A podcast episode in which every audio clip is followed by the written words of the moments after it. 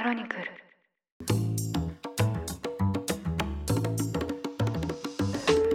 おはようございます。2023年10月18日水曜日ニュースコネクト。あなたと経済をつなぐ5分間パーソナリティの野上秀美です。この番組では1日1つ5分間で世界のメガトレンドがわかるニュースを解説していきます。朝の支度や散歩通勤家事の時間などにお聞きいただけると嬉しいです。パレスチナのイスラム組織ハマスとイスラエルの衝突が続く中封鎖されたガザ地区の北部では約100万人のパレスチナ人が家を追われ水や燃料医療など支援物資の搬入ができずに人道危機が続いています。アメリカのバイデン大統領は18日にイスラエルを訪問し両国の結束を確認しつつガザ市民の安全や物資搬入などについても協議する予定です。日々関連のニュースが大量に更新されておりまして次にいつ大きな局面を迎えてもおかしくないそんな緊張状態が続いています。今日はシンプルかつ対極的に現状までをおさらいしその上で今の局面で焦点となっていることを2つのキーワード人道回廊と集団的懲罰から一緒に読み解いていきましょう。はじめにこれまでの経緯と現状を2つの局面に分けて整理します第1局先に仕掛けたのはハマスですパレスチナのガザ地区を実効支配するイスラム組織ハマスが現地時間7日イスラエルに攻撃を仕掛けましたこの奇襲の報復措置としてイスラエルは水や食料、電気、燃料の供給停止を宣言します。2日後の9日にはガザ地区を完全封鎖しました。ここまでが1週間余り前までの動きで実質膠着状態になります。第2局、今度はイスラエルが仕掛けます。衝突から1週間経った14日夜、イスラエル軍は陸海空からガザへの地上侵攻に向けた準備が整ったと発表しました。空爆中心だった攻撃から転換してガザ北部に狙いを定めてかなりの規模の地上侵攻に移ると宣言します。ガザを封鎖したまま、地区内の人口のおよそ半分にあたる北部の住民110万人に南部へと退避するように求めました。一方、ハマスは16日の夜、SNS テレグラムの公式チャンネルでガザにいる人質のうちの一人として動画を初めて公開。この地上侵攻の計画を牽制します。拘束された女性はヘブライ語で21歳のミア・シェムさんと名乗って解放を訴えました。ハマス側にガザに連れ去られて傷を負った腕の手術も受けたといいます。こうした人質はおよそ200人とも250人とも双方が主張しています。イスラエル軍とハマスの衝突は17日も続いて、ガザ地区、イスラエルが双方の死者数は4200人を超えています。第1局がハマスの奇襲に対してイスラエルはガザの完全封鎖。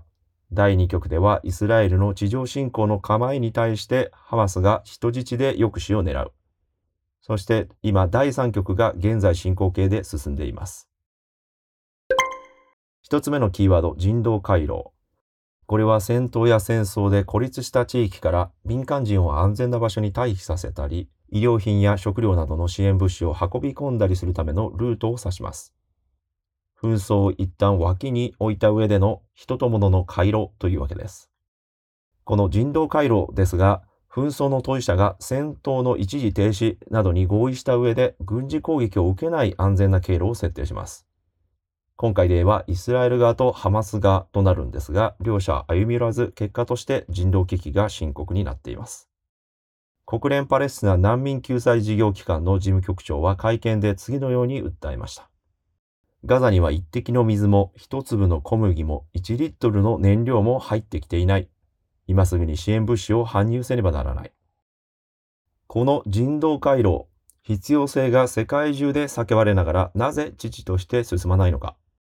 それはこの人道回廊を設ける紛争当事者のイスラエルとハマスが共に緊張と怒りが頂点に達して静まらないことが大きいです。第2局までの応戦を見てきたように、両者ともに妥協や譲歩の雰囲気がないことが人道支援をずるずると遅らせています。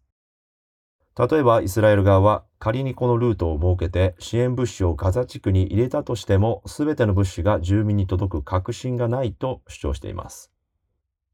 過去に住宅用のセメントがハマスの地下通路に、排水管がロケット弾に転用されたこともあると言いまして、今回燃料のガソリンを仮に入れたら、それをハマスがロケット弾の発射に悪用するのでは、そんな不信感を持っています。人道回廊は国連や第三者が仲介することも多く、バイデン大統領がイスラエルを訪れる理由の一つです。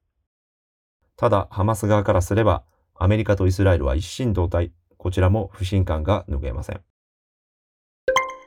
今の局面を読み解く二つ目のキーワードは集団的懲罰です。これは集団のあるメンバーによって犯されたとされる行為、つまり今回で言えばハマスからの奇襲に対してガザ地区という集団に対して武装組織と市民を区別しないまま懲罰、制裁を課すことです。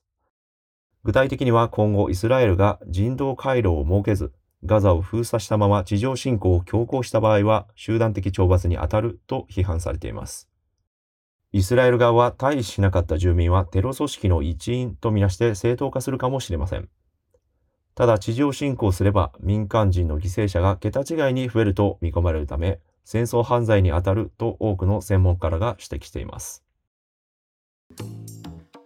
今日はハマスによる7日の攻撃を起点に今を第3局として現在地を解説しました。一方わずか10日ほどの時系列で全体像を見ることは本質ではないことも最後に補足しておきます。ガザ地区が今のように包囲された自治区になった背景にはパレスチナを舞台にしたイスラエルとアラブ周辺国との長い戦争。さらには今この地に住む人たちが互いに土地を追われたと訴えてきた長い歴史があります。中東政治が専門の松永康之東京外国大教授は16日の朝日新聞に掲載された論考で今回のハマスの攻撃を全ての出発点のように捉えることには問題があると指摘しています。ニュースコネクトお相手は野上秀文でした。番組への感想はカタカナでハッシュタグニュースコネクトとつけて X、旧 Twitter に投稿してください。もしこの番組を気に入っていただけましたらぜひフォローいただけると嬉しいです。それでは良い一日をお過ごしください。